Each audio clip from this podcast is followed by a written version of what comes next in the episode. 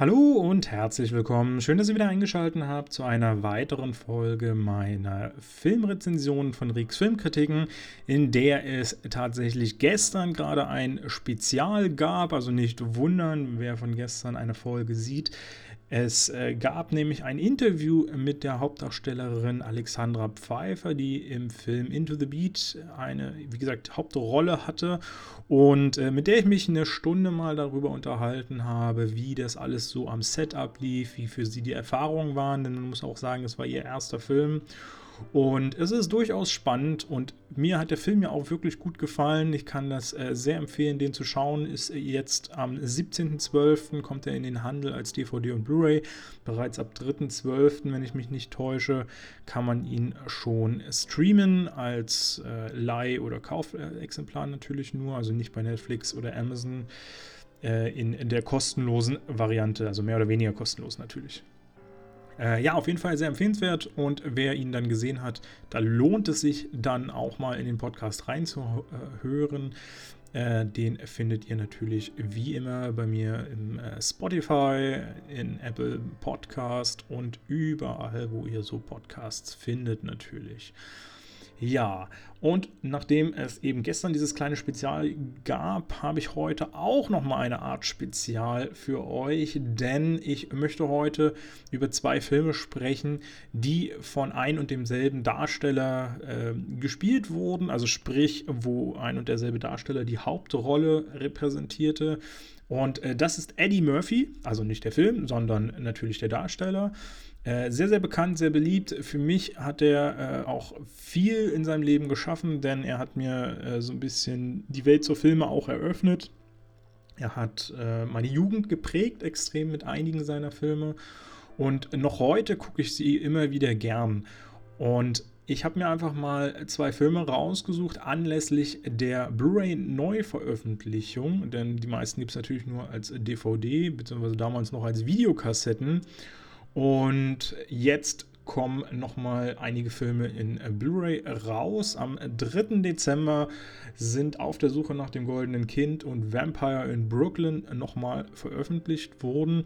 Und die beiden habe ich mir auch nochmal vorgenommen und äh, nochmal angesehen und möchte heute ein wenig darüber sprechen.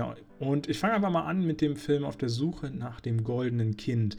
Er ist schon, schon ganz schön alt. Am 9.04.87 ist er in den Kinos gestartet. Und äh, man muss ja sagen, ich bin 94 geboren, das heißt, er ist nochmal sieben Jahre älter als ich etwa. Äh, das ist schon, schon krass, muss man ehrlich sagen. Und gerade wenn man sich dann Eddie Murphy heute anguckt, er sieht jetzt nicht so viel älter aus als äh, damals. Ich meine, klar, natürlich hat sich was getan, aber äh, im, im, Prinzip hat er sich wirklich gut gehalten. Und äh, man muss ja auch sagen, so langsam geht ja seine Filmkarriere wieder so ein bisschen rund. Aber dazu komme ich später nochmal etwas äh, detaillierter. Ja, Regie hat geführt bei dem Film äh, Michael Ritchie, den erkennen wir vor allem, weil er das äh, Drehbuch in gewisser Form für Cool Runnings dabei sein ist alles geschrieben hat. Warum nur in gewisser Weise? Er hat eigentlich nur die Story geliefert. Das Drehbuch selber wurde dann von anderen verfasst. Er hat aber die Story-Idee, die Basisidee geliefert, äh, mit der dann eben dieser Film produziert wurde. Ähm, mitgespielt hat dort John Candy, den ich ja sehr gerne gesehen habe, der echt Spaß gemacht hat. 93 kam der Film raus. Und äh, also für mich, wer ihn noch nicht gesehen hat, unbedingt gucken. Gerade jetzt zu Weihnachten, super schöner Sportfilm, unterhaltsam, lustig und äh, emotional. Und irgendwie passt da einfach alles. Das ist noch ein richtig schönes Gefühl, was da vermittelt wird. Aber so viel erstmal nur mal als Werbung so am Rand, denn um den geht es natürlich eigentlich gar nicht. Ja, der Film ist äh, in den USA produziert äh, beziehungsweise natürlich ganz klassisches amerikanisches Kind quasi. Äh, geht eine Stunde von und 34, also noch relativ harmlos, äh, wird als Abenteuerkomödie und Action ähm, de deklariert, weil ich jetzt Action vielleicht nicht unbedingt so sagen würde, vielleicht so ein bisschen Sci-Fi da mit drin, ähm, aber pff, ja, nur so ansatzweise. Ähm, der Film ist meines Wissens bei Paramount erschienen und wird jetzt auf jeden Fall mit von Universal Pictures vertrieben, beziehungsweise äh, ist in dem Fall live von Universal Pictures jetzt nochmal als Blu-ray rausgekommen, wie übrigens auch der andere Film, über den ich später dann nochmal sprechen werde. Ähm, was gibt es noch zu sagen? Vielleicht noch, dass er tatsächlich äh, sehr erfolgreich oder mehr oder weniger, zumindest für seine Zeit sehr erfolgreich war, denn äh, er hat 25 Millionen US-Dollar gekostet, hat insgesamt weltweit dann 80 eingespielt glaube schon am ersten Wochenende oder so, hatte schon fast die Kosten wieder drin gehabt. Und für die damalige Zeit natürlich schon, schon krasse Summen. Wenn man das natürlich mit heute vergleicht, ist das nichts, aber ähm, ist ja auch nicht der mega große Film. Ja, Drehbuch äh, wurde von Dennis Feldman für diesen Film ge äh, geschrieben. Der hat auch ähm, die Drehbücher für Species 1 und 2 gemacht, äh, aus den Jahren 95 und 98. Ähm, die Musik wurde von Michel Colombier gemacht, ein Franzose, der mittlerweile auch schon tot ist. Äh, nicht so ungewöhnlich natürlich, 2004 schon gestorben. Äh, aber man muss auch sagen, so viele Filme, die jetzt wirklich nennenswert sind, kamen da eigentlich auch gar nicht mehr, wo man äh, jetzt nochmal was zu erwähnen kann.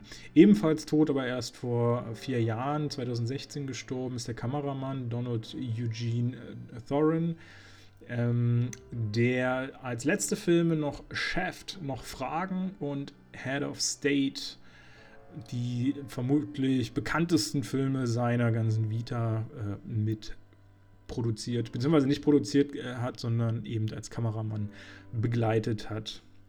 Äh, die wohl bekannteste Person aus dem ganzen äh, Filmspektrum von Auf der Suche nach dem goldenen Kind der übrigens im Originalen einfach nur The Golden Child heißt, was natürlich auch viel, viel schöner eigentlich auszusprechen ist oder zu benennen ist.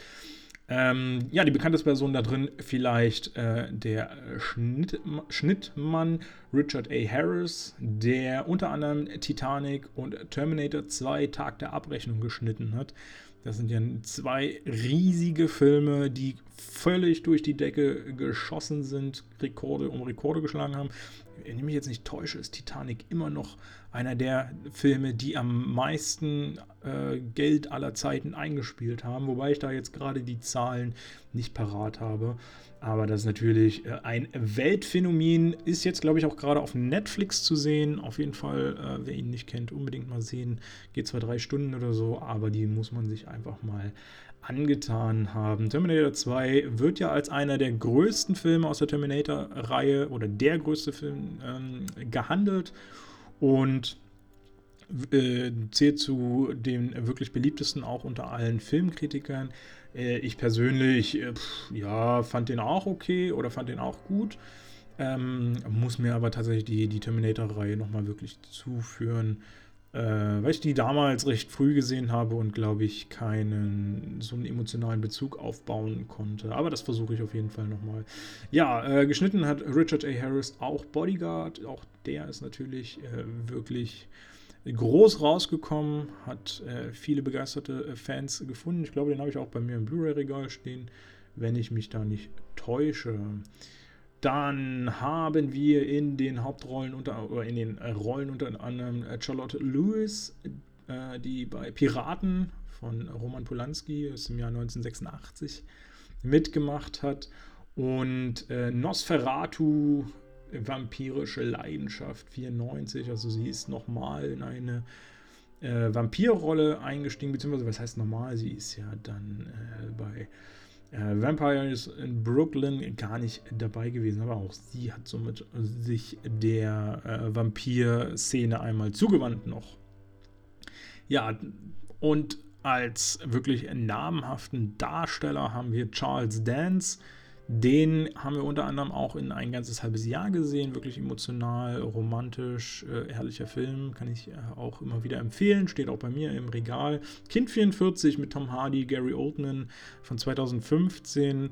Sollte man auch mal gesehen haben. Ist ein bisschen düster und trist und farblos, muss man sagen, aber äh, hat einen interessanten Stil. Und Tom Hardy natürlich wie immer genial Ähm, Charles Dance war auch in Imitation Game, ein streng geheimes Leben dabei, wo Benedict Cumberbatch die Hauptrolle hatte. Äh, für mich ja ein wirklich genialer Film, äh, großartig äh, produziert, großartig geschnitten, großartige Bilder auch und äh, eine tolle Story und äh, Charles Dance dort in einer Nebenrolle, die aber auch sehr stark und sehr gut verkörpert. Ähm, hat auch in vielen, vielen weiteren Filmen mitgemacht. Äh, unter anderem jetzt auch Mank, der jetzt gerade auf Netflix gestartet ist. Ich glaube auch am, am 3. Dezember, äh, wenn ich mich nicht täusche, oder am 4. Dezember.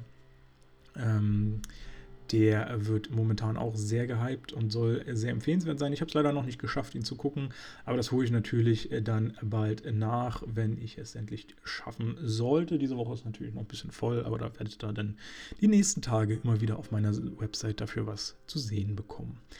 Ähm, ja, wo hat er noch mitgemacht? Game of Thrones unbedingt natürlich noch erwähnenswert, aber das werden natürlich alle Fans wissen äh, einer der äh, Bösewichte des ganzen Films, soweit man das so sagen kann. Da sind ja nun alle schon in, in ihrer Form und äh, Art und Weise so ein bisschen ähm, die, die äh, nicht so guten Figuren, sage ich mal. Also es ist ja wirklich ein sehr, sehr kleiner Part, der äh, sich eher positiv dort in Game of Thrones entwickelt hat. Ja, so viel vielleicht zu Charles Dance, also hier mit wirklich einem äh, sehr namhaften Charakter in dem Film. Und natürlich dann ähm, ohne Frage die Hauptfigur Eddie Murphy ist jetzt 59 Jahre alt. Für mich hat er absolut den äh, großen Hype bekommen mit Beverly Hills Cop damals.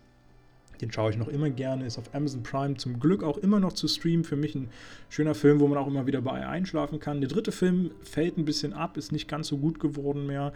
Äh, kann man immer noch gucken, muss man sagen, aber es fehlt einfach auch eine der Hauptfiguren, äh, die, finde ich, für mich auch immer so ein bisschen diesen Charme ausgemacht hat, weil einfach Beverly Hills Cop aus so drei wesentlichen Figuren bestand, die alle so ein bisschen gegensätzlich zueinander waren und damit eine ähm, schöne Dy Dynamik einfach entwickelt haben. Naja, und die fällt dann halt einfach beim letzten Teil so ein bisschen ab. Ansonsten äh, unterhaltsam, äh, schöner Actionstreifen mit äh, viel netten Humor und äh, immer wieder unterhaltsam, immer wieder ein schöner Film, äh, absolut empfehlenswert. Äh, und äh, ja, kann man jetzt auch mal schön zu Weihnachten wieder gucken. Was man auch zu Weihnachten unbedingt gucken sollte und muss, ist die Glücksritter. Großartiger Film, krasse Story, richtig gut inszeniert. Ähm, und macht auch ebenfalls einfach Spaß. Es ist einfach so dieser typische äh, Eddie Murphy-Humor, der dort in diesem Film drin ist äh, und der einfach unterhaltsam ist. Ähm, wesentlich für Eddie Murphy ist ja vor allem sein extrem schnelles Sprechen und dass er sich aus allen möglichen Situationen so mit seinem äh, Sprechen hinaus, äh, herauswinden kann und sich die total abstrusesten Geschichten einfallen lässt. Äh, einfach wunderschön, da immer wieder zuzuhören. Ist natürlich auch vieles so ein bisschen drüber und so, aber da komme ich auch später nochmal dazu. Ähm, vieles muss man einfach aus ein bisschen nostalgischer Sicht sehen. Ähm, ich hoffe einfach, dass sich bei Eddie Murphy da auch so einiges im äh, Sprach- und Denkverhalten vielleicht auch in den letzten Jahren äh, verändert hat. Und äh, das sehen wir ja unter anderem auch schon so ein bisschen in Dolomite is My Name, auch eine Netflix-Produktion oder auf Netflix rausgekommen. Großartiger Film, kam, glaube ich, vor im, im, letzten Jahr raus. Ich weiß gar nicht, ob der für einen Oscar nominiert war, bin ich mir jetzt gar nicht so ganz sicher, aber er war auf jeden Fall äh, sehr, sehr stark und äh, wurde hochgehypt. Äh, es lohnt sich auf jeden Fall, falls ihr ihn noch nicht gesehen habt, den unbedingt mal zu gucken. Ansonsten natürlich auch Der Prinz aus Samunda, auch ein schöner Film, kann man auch gut zu Weihnachten gucken. Hängt auch so ein bisschen mit Glücksritter zusammen, wenn ich mich nicht täusche. Ja, doch, genau. Und äh, ja, auch einer der typischen Klassiker von Eddie Murphy, die man immer wieder sehen kann. Dr. Doolittle fällt da ein bisschen ab. Er hat halt die damaligen Dr. Doolittle verkörpert. Ähm, jetzt neu im vergangenen Jahr, oder war das schon Anfang dieses Jahres? Oh, langsam geht aber die Zeit so ein bisschen durcheinander. Ähm, ein bisschen äh, neu ist da ähm, Robert Downey Jr., der eben dies Jahr dann äh, die Figur äh, verkörpert hat. Und das, wie gesagt, war zuvor. Dann von Eddie Murphy. Vielleicht so mal äh, noch vorab, bevor ich so ein bisschen tiefer reingehe, um was in diesem Film eigentlich geht, beziehungsweise ähm, wie der Film dann letztendlich war. Ähm, der Film sollte ursprünglich mit Mel Gibson in der Hauptrolle gemacht werden und sollte ein klassisches Abenteuerdrama werden. Ist dann aber, als Mel Gibson äh, dem Ganzen abgesagt hat, äh, wurde dann Eddie gecastet. Dieser ist nun mal bekannt gewesen dafür, dass er eben so diesen komödienhaften Stil am besten äh, mit äh, umsetzen kann. Aus diesem Grund wurde tatsächlich das Drehbuch nochmal umgeschrieben, so dass eben ein großer Comedy-Anteil da auch noch mit reinkam. Äh, was dem Film in gewisser Weise ja auch ganz gut steht, wobei ich auch neugierig gewesen wäre, wie er ohne das Ganze gewesen äh, wäre. Und man muss auch sagen, auch Eddie wäre neugierig gewesen, denn er hat selber mal irgendwann gesagt, dass ihm das Originalskript besser gefallen hat als jetzt letztendlich die finale Produktion äh, beziehungsweise das Produkt, wie es jetzt rauskam. Und man muss sagen, mir gefällt der Film schon auf eine gewisse Ebene, ist aber irgendwie immer so ein bisschen abgefallen von dem ganzen anderen Kladderadatsch, was Eddie so rausgebracht hat. Äh, er ist äh, auf jeden Fall äh, recht schwierig. Worum geht es in diesem Film? Es geht um äh, eben die Figur von Eddie Murphy, die eigentlich äh, sehr äh, herzlich ist und versucht, verschwundene Kinder immer zu finden. Und irgendwann kommt jemand auf ihn zu und sagt, dass das goldene Kind entführt wurde. Und das goldene Kind ist so eine Art göttliche Figur. Die gibt es ähm, nur ganz, ganz selten. Also gibt es nur einmalig, immer in einem Lebenszyklus quasi. Und ähm, dieses Kind hat, besitzt so einige Fähigkeiten immer auch und äh, steht einfach so für das Gute in der Welt, für die Hoffnung in der Welt. Und äh, dieses Kind wurde eben entführt. Äh, keiner weiß so richtig, wohin, äh, wohin und so.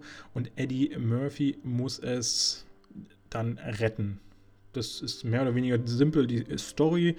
Äh, natürlich wurde es entführt vom vom Bösen, vom Teufel sozusagen oder vom, vom Vorbote Satans, ähm, um das Kind aus der Welt zu schaffen, zu töten, die Hoffnungen äh, damit auch zu zerstören in gewisser Form.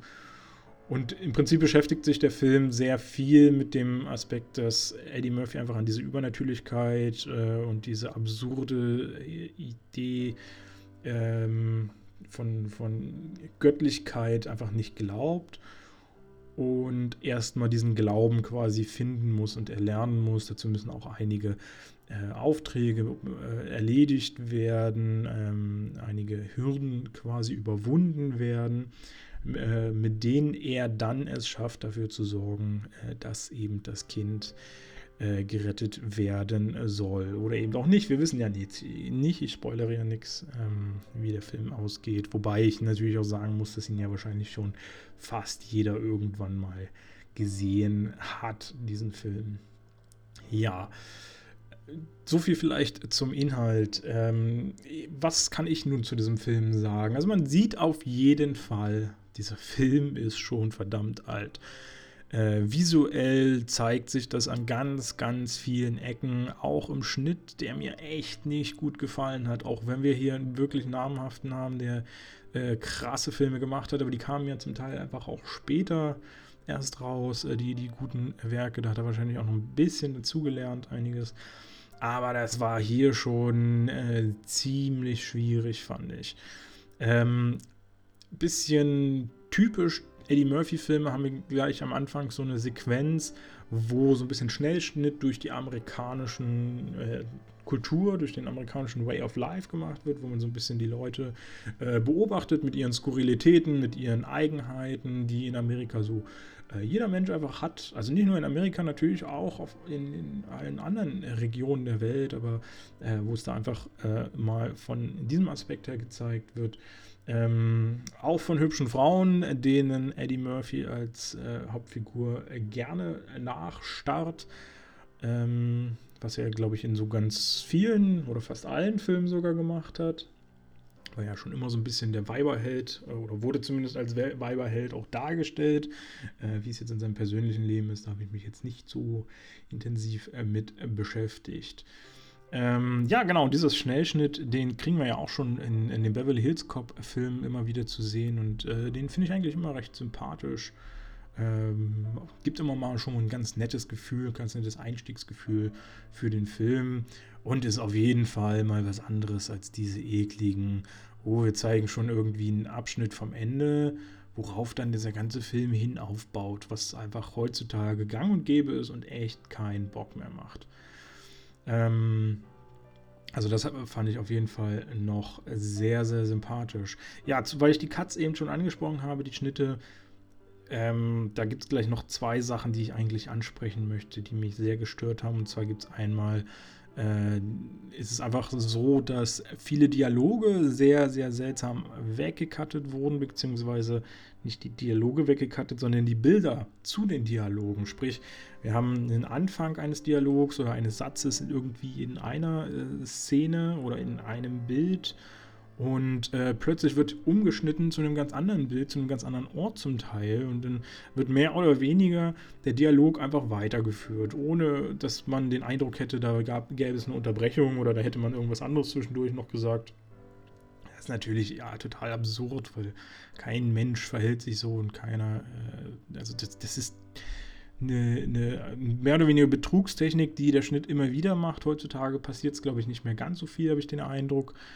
Ähm, aber es kommt immer wieder vor und wird immer wieder eingebaut, warum auch immer. Die Leute äh, finden das, glaube ich, einfach äh, ein attraktives Mittel, um die Story schnell voranzutreiben, eben die Bilder schnell äh, oder die Handlungsorte schnell abzuarbeiten und trotzdem äh, den Dialogpart nicht aus den Augen zu verlieren und überall so mit einzubinden. Ja, ich finde es nicht gut, muss ich ehrlich sagen. Ähm, hätte man hier ein bisschen anders ähm, machen müssen und können. Aber gut, äh, auch so hat das natürlich zu recht großem Erfolg geschafft. Die zweite Sache, die mich am Schnitt eigentlich sehr gestört hat, ist, und da muss ich ehrlich sagen, bin ich mir nicht sicher, ob das jetzt wirklich nur für die Blu-ray ist. Ich habe das Gefühl, es sind sehr viele Sequenzen rausgeschnitten worden oder extrem gekürzt worden. Ähm, insbesondere als Eddie Murphy eine Aufgabe äh, erledigen muss, wo er diesen Dolch, den er später braucht im Verlauf der Handlung, äh, sich holt. Äh, in, in diesem Aufgabenpart fand ich, wurde so viel rausgeschnitten jetzt auf der äh, Blu-ray. Ich habe also ich habe den damals natürlich schon mal gesehen, diesen Film, und habe ihn auch immer, wie gesagt, ganz, ganz gern äh, mir angesehen. Und ich würde darauf wetten, darauf schwören, dass diese Sequenzen länger waren. Natürlich trügen die Erinnerungen gerne mal. Das äh, kann natürlich durchaus sein, dass ich einfach wirklich ein ganz anderes Bild als Kind auch, auch wahrgenommen habe, den Film ganz anders wahrgenommen habe und diese Sequenz wirklich nur so kurz war. Aber das kann ich mir echt nicht vorstellen. Ich würde da echt viel drauf wetten.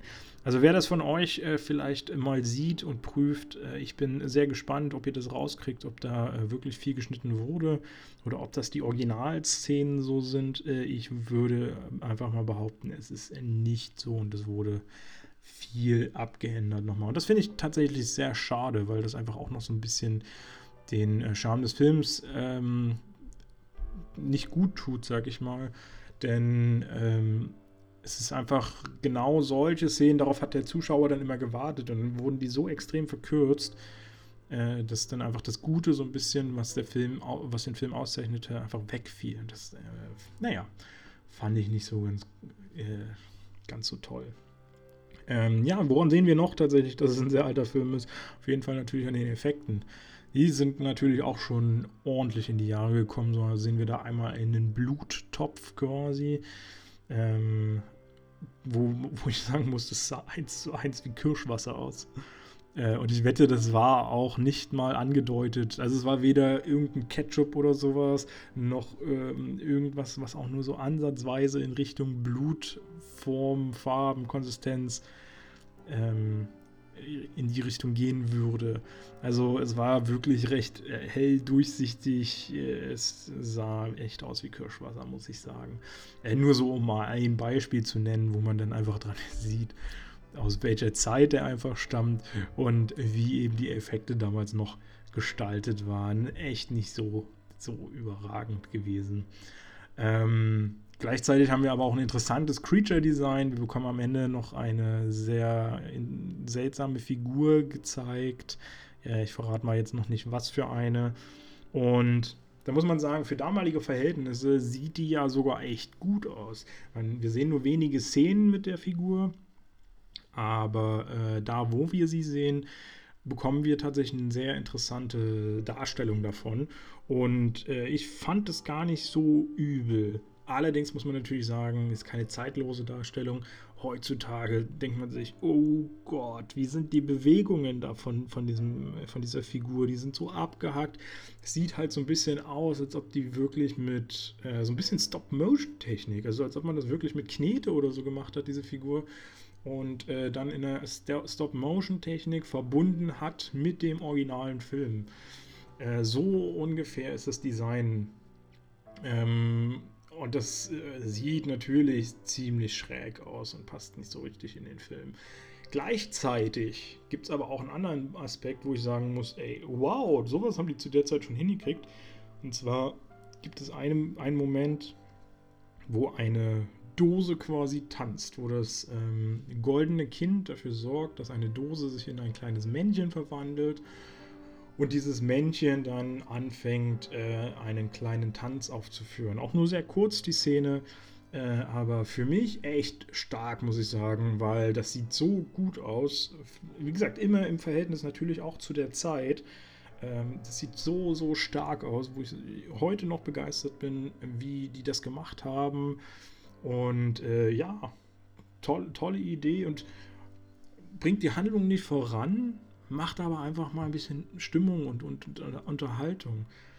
Und das finde ich einfach auch immer mal wieder wichtig. Heutzutage wird in vielen Filmen nur noch darauf gesetzt, äh, immer schnell die Story voranzupushen und zu drücken, damit man schnell ganz viel da reingebatscht kriegt in den Film, ohne aber so ein bisschen Charme und Atmosphäre zu erzeugen und einfach die Leute mitzuziehen. Das äh, wurde hier ganz gut umgesetzt, äh, hat mir wirklich schön gefallen, dieser Moment, diese Szene. Was mir allerdings nicht gut gefallen hat, und da muss man aber auch sagen, ist ein Problem der Zeit einfach auch, äh, dass einfach ganz groß über dem ganzen Werk auch Sex Cells steht. Denn es gibt so viele Szenen, wo dann eben äh, die Hauptdarstellerin, die ähm, Charlotte Lewis, äh, sich halbnackt oder fast ganz nackt äh, darstellen muss und äh, was überhaupt gar keinen Sinn macht, was man überhaupt gar nicht braucht für diesen Film. Ich meine, der gibt, man muss man ja dazu sagen, es gibt hier keine Sexszene oder sowas, äh, wo man sagen könnte, okay, das würde jetzt Sinn machen, das mit reinzubringen, sondern das sind einfach willkürliche Darstellungen. Zum Beispiel wurde äh, relativ am Anfang ein Kampf ausgefochten bei dem sie eben auch eine wesentliche Rolle dann spielt. Und äh, sie trägt eine weiße Bluse. Was passiert natürlich, das könnt ihr euch wahrscheinlich selber schon denken jetzt. Äh, irgendwie zerstört sie eine äh, Wasserleitung und das wird sie natürlich vollgespritzt. Und äh, ihr kompletter Busen und alles ist durch die Bluse äh, relativ klar zu sehen. Das ist ein Moment, wo ich sage, pff, okay, ja, also hier zeigt ihr uns eindeutig, ihr wollt die Männer ins Kino locken, dadurch, dass ihr einfach eine junge Darstellerin, ich glaube, sie war 18 Jahre, als sie das äh, gedreht hat, den Film, wenn ich mich nicht täusche, ähm, wollt sie einfach da halbnackt hinstellen oder sogar fast ganz nackt äh, und die Männer ranlocken, damit sie euch die Kohle geben. Boah, das ist natürlich nicht schön, kein, kein wirklich schönes Aushängeschild für den Film, auch wenn man im Nachhinein natürlich sagen muss, ja, das war einfach ein, ein Ding der Zeit. Würde sowas heute noch funktionieren? Grundsätzlich natürlich, die Leute würden es wahrscheinlich immer noch haben wollen, äh, ohne Frage. Dafür gibt es einfach zu viele, die äh, sich von sowas leiten lassen. Aber ich glaube, es würde kein Studio mehr akzeptieren, sowas mit einzubauen, so in dem Stil oder so. auch, auch mehrfach, ich glaube, das ist ja drei oder vier Mal gekommen, dass äh, solche Szenen, die keine Relevanz letztendlich dann hatten für die Handlung, äh, einfach so mit reingefügt wurden, um äh, eben das Ganze noch besser verkaufen zu können. Ähm, genau, würde, glaube ich, heute so in diesem Stil nicht mehr möglich sein, schätze ich. Und das ist, glaube ich, auch ganz gut so. Ähm, was war noch interessant? Ich fand tatsächlich, weil ich nämlich gerade bei diesen Szenen bin, wo eben ähm, Darstellerin Charlotte Lewis äh, als mehr oder weniger nackt dargestellt wurde. Es gab nämlich eine Szene, wo sie gefesselt war an eine Wand. Äh, man sieht nicht so richtig, wo, wie sie gefesselt war. War alles ein bisschen seltsam da.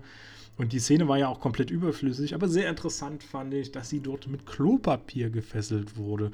Und das ist natürlich ein interessantes Timing, dass man den Film heutzutage in Blu-ray nochmal rausbringt, ähm, wo dann auch noch Eddie Murphy sagt, die haben sie mit Toilettenpapier gefesselt ich dann so denke, okay, das ist natürlich gerade in Deutschland ein sehr spannendes äh, Thema momentan. Heutzutage würde das definitiv in keinem Film mehr passieren, weil Toilettenpapier so wertvoll, äh, so wertvoll ist, dass es kein Mensch mehr da einfach Toilettenpapier für eine Fesselkunst nehmen würde. Äh, fand ich einen ganz nette, äh, ganz netten Aspekt, der mir gar nicht mehr so in Erinnerung war, muss ich ehrlich sagen. Ähm, aber äh, ja, schön, passend also wirklich aktuell und passend zu der, zu der jetzigen Zeit dieses äh, Thema. Musste ich unbedingt auch nochmal anhalten und mir das nochmal angucken, weil ich das echt nicht, gar nicht so fassen wollte.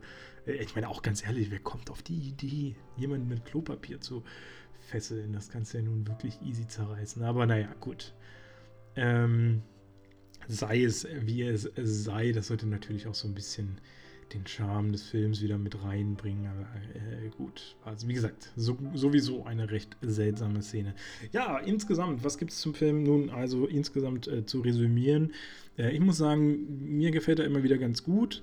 Er hat so ein bisschen ein paar schwierige Szenen da drin, immer wenn es düster wird und, ähm, und, und diese bösen Figuren reinkommen, wird es ein bisschen seltsam, wobei ich halt Charles Dance großartig finde in seiner Rolle. Er macht das wie immer einfach genial, äh, wie er auftritt.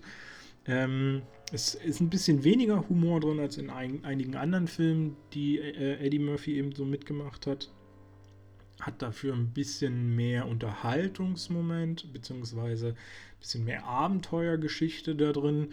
Äh, hier wiederum sehr, sehr schön diese, äh, diese Szene, als er den Dolch holen muss. Äh, hat mir sehr gut gefallen, dieses ganze Setting. Die Figuren vor allem, äh, die dort drin vorkommen. Einige Figuren werden ja immer nur angerissen, ähm, was ich ein bisschen schade finde, dass man die nicht weiter ausgeformt hat ähm, wie eben die ähm, Figur des ja, Priesters, Mönchs will ich ihn nennen, äh, von diesem Ort, wo Eddie Murphy den äh, Dolch, den legendären Dolch, äh, dann äh, sich beschafft. Ähm, ja, die Figur hätte durchaus noch ein bisschen mehr Einfluss haben können in den ganzen Film, ähm, aber trotzdem passte wunderbar und äh, war ganz nett. Bisschen ätzend, das äh, wunderbare, tolle Happy End natürlich zum Schluss wieder. Äh, hätte keiner so extrem gebraucht, aber okay, es ist halt so, gehört halt so ein bisschen auch dazu bei ihm. Ähm, von daher auf jeden Fall ein Film, den man immer mehr wieder gucken kann, wie ich finde. Er hat ein bisschen, hat ein bisschen so seine Schwierigkeiten an manchen Stellen und äh, schafft es einfach nicht ganz so zu begeistern wie viele Alternativen von Eddie Murphy. Ähm, aber trotzdem sehe ich ihn auch immer wieder gerne, einfach wirklich aus der Kombination von Charles Dance und Andy Murphy. Und äh, eben auch, weil es so, so, kleine Momente da drin gibt, die einfach Spaß machen, die unterhalten sind äh, und die äh, wirklich äh, schön anzusehen sind. Ja, so viel zum Film von, ähm, von Eddie Murphy äh, auf der Suche nach dem goldenen Kind. Ja, kommen wir zum nächsten Film, der natürlich auch mit Eddie Murphy ist und hier tatsächlich sogar ein bisschen auch von Eddie Murphy, muss man sagen. Also der vorherige, vor, vorherige äh, war nur mit Eddie Murphy, da hat er nicht mitgewirkt oder ähnliches. Aber bei äh, Vampire in Brooklyn, der von 1995 ist, der, äh, da hat äh, Eddie Murphy mitgewirkt als äh, Produzent unter anderem, aber natürlich, wie gesagt, auch als äh, Hauptdarsteller. Und man muss gleich von Anfang an sagen, es war kein wirklich großer Erfolg. Er hat 20 Millionen gekostet und hat auch nur etwa 20 Millionen über die gesamte Laufzeit eingespielt.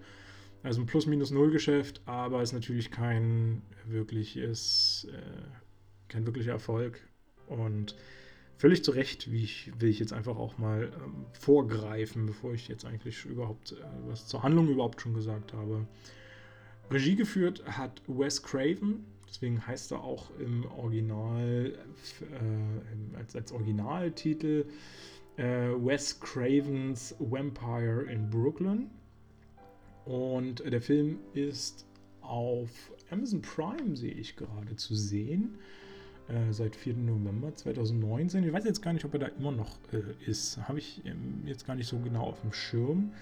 Ähm, geht eine Stunde und 42 Minuten, ist als Fantasy deklariert, wurde in den USA produziert und Verleiher ist auch hier äh, Paramount Pictures bzw. Universal. Ähm, genau. So viel vielleicht dazu. Wer ist äh, Wes Craven, beziehungsweise äh, was hat er noch so gemacht? Wes Craven ist 2015 bereits gestorben. Ähm, also 20, ziemlich genau 20 Jahre nachdem er äh, Vampire in Brooklyn äh, rausgebracht hat oder gedreht hat.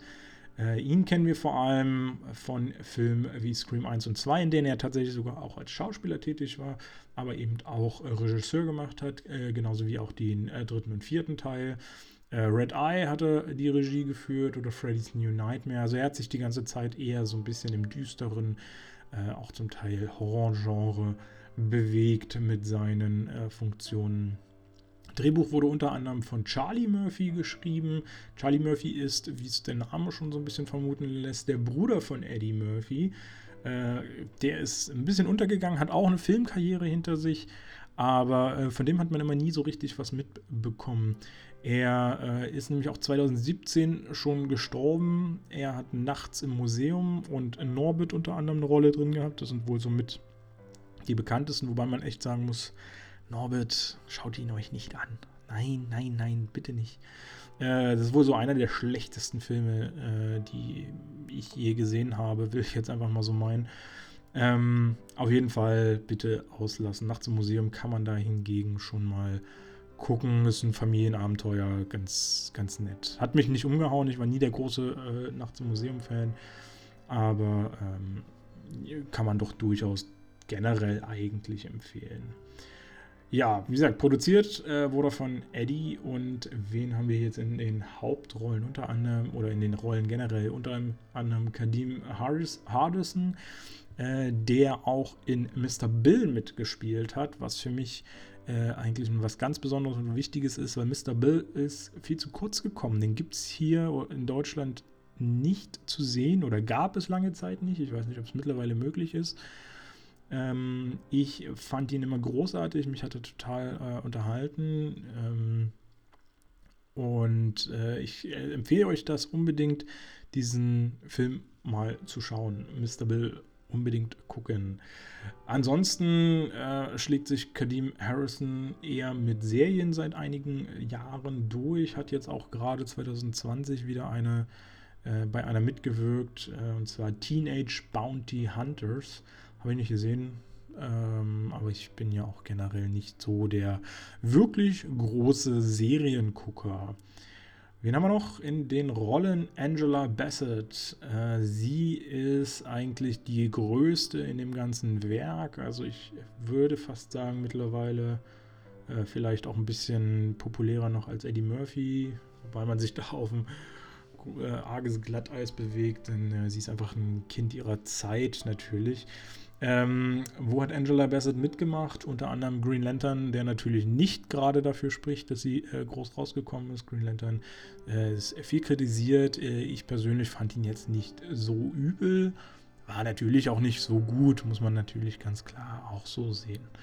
Äh, aber ich fand immer, man konnte ihn gucken und äh, ist immer ganz nett, aber auch wie, wie man mittlerweile darüber parodiert in Deadpool ähm, wird oder sorgt ja Ryan Reynolds auch so ein bisschen dafür, dass Green Lantern auch so ein bisschen auf die Schippe genommen wird. Äh, also die Darsteller selber äh, lachen so ein bisschen über ihre eigene Dummheit, diesen Film gedreht zu haben. Aber wie gesagt, ich fand ihn jetzt gar nicht so extrem schlimm, wie er immer gemacht wird.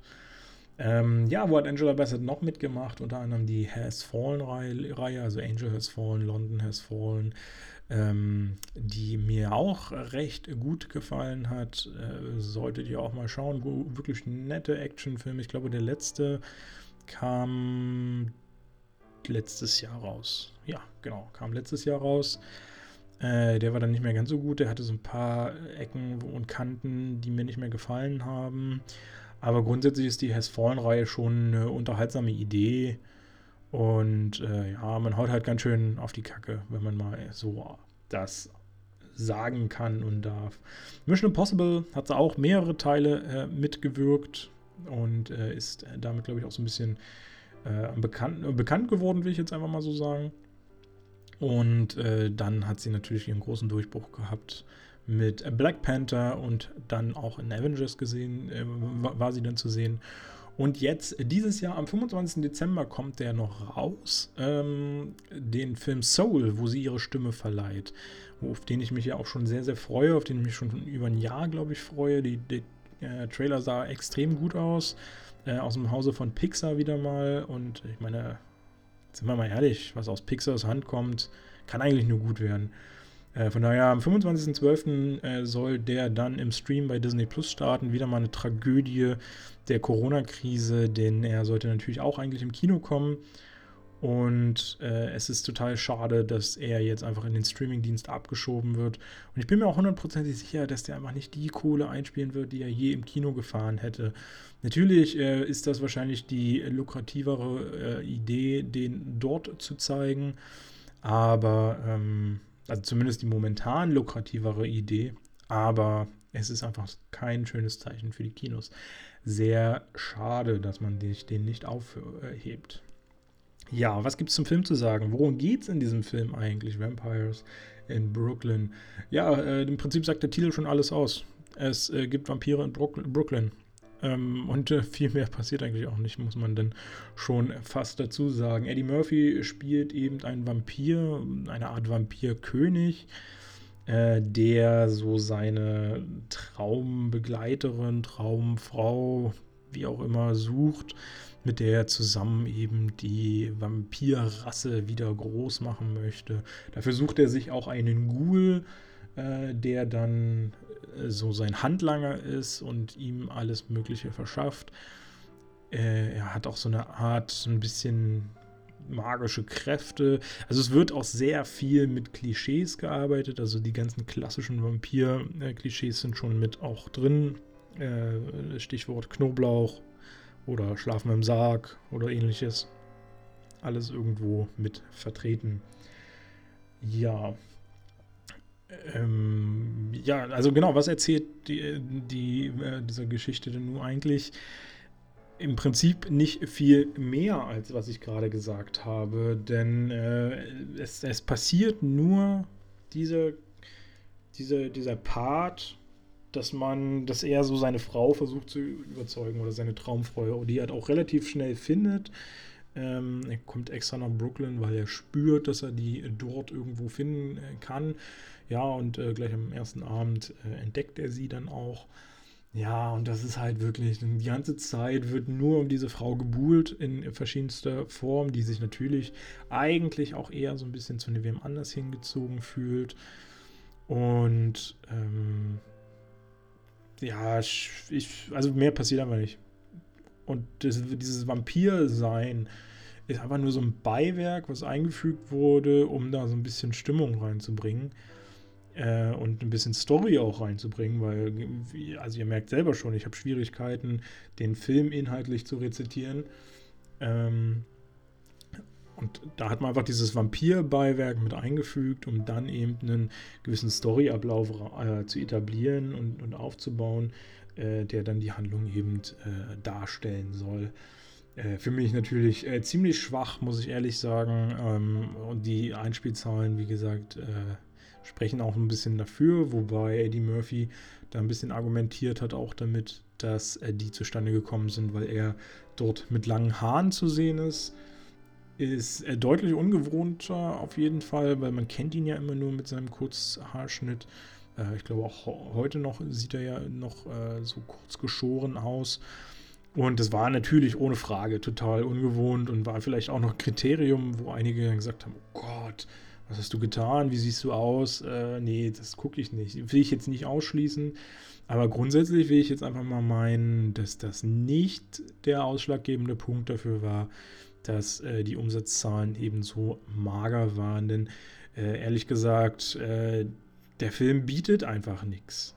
Der Film ist düster, der ist dunkel, ähm, gleichzeitig äh, viel zu übersettet, wenn, wenn, man das so ausdrücken kann. Denn äh, ganz ehrlich, die gehen äh, immer wieder durch Brooklyn, egal wann. Also in der Regel natürlich immer nachts, weil äh, es sich ja um einen Vampir handelt. Und jeder scheiß Gully dampft die ganze Zeit. Was ist denn da los? Warum dampft denn jeder scheiß Gully in Brooklyn? Mein Gott, ey. Also da hat man echt zu viel versucht und äh, zu viel äh, gemacht. Muss nicht so sein. Äh, wie gesagt, die ganzen Vampir-Klischees werden abgearbeitet. Ähm, schamlos braucht man einfach alles nicht. Äh, keine frischen Ideen so richtig. Also man hat da nicht äh, wirklich mal ein bisschen Mühe reingesteckt, sich was Neues einfallen zu lassen. Wobei man ja auch sagen muss, ja, okay, zu der Zeit, äh, als der rauskam, äh, war das vielleicht auch noch nicht ganz so abgegrast, wie wir das heute empfinden, äh, das, das ganze Genre. Wobei Vampirfilme natürlich schon immer die Filmgeschichte geprägt haben. Und äh, es gibt wirklich ganz viele alte, wo eben auch schon das Ganze mit eingebaut war. Und selbst da, finde ich, ist das alles ein bisschen charmanter untergekommen, als man das jetzt hier in diesem Film äh, zu sehen äh, bekommt. Äh, ja, finde ich ein bisschen, ein bisschen schade. Wir bekommen auch wieder mal ein paar weitere Rollen von Eddie äh, Murphy zu sehen. Es ist, kommt ja nicht so häufig, äh, nicht so selten vor, dass er in einem Film sich gleich mehrfach spielt in verschiedensten Funktionen. Wobei ich hier echt so das Gefühl hatte, weil dieser Film einfach ein bisschen düsterer und ernsterer angelegt ist. Ich glaube, das ist so der ernsteste Film, den es von Eddie Murphy oder mit Eddie Murphy gibt. Ähm, und ich glaube, habe so das Gefühl, dass diese äh, Nebenfiguren angelegt wurden, nur um ihm die Möglichkeit zu schaffen, dass er eben doch auch diesen Humor wieder mit reinbringen kann, für den er eben bekannt ist. Denn äh, aus nichts anderem bestehen eigentlich diese äh, Nebenfiguren. Ähm, hätte das der Film gebraucht? Ich weiß nicht. Ich glaube, das zerstört so ein bisschen das äh, ganze Gefühl. Also es mag sein, dass der Film vielleicht funktioniert hätte, wenn man wirklich eiskalt von Anfang bis Ende gesagt hätte, okay, wir hauen jetzt hier einen ernsten Film hin egal was passiert, wir wollen das Ganze nicht komödienhaft haben.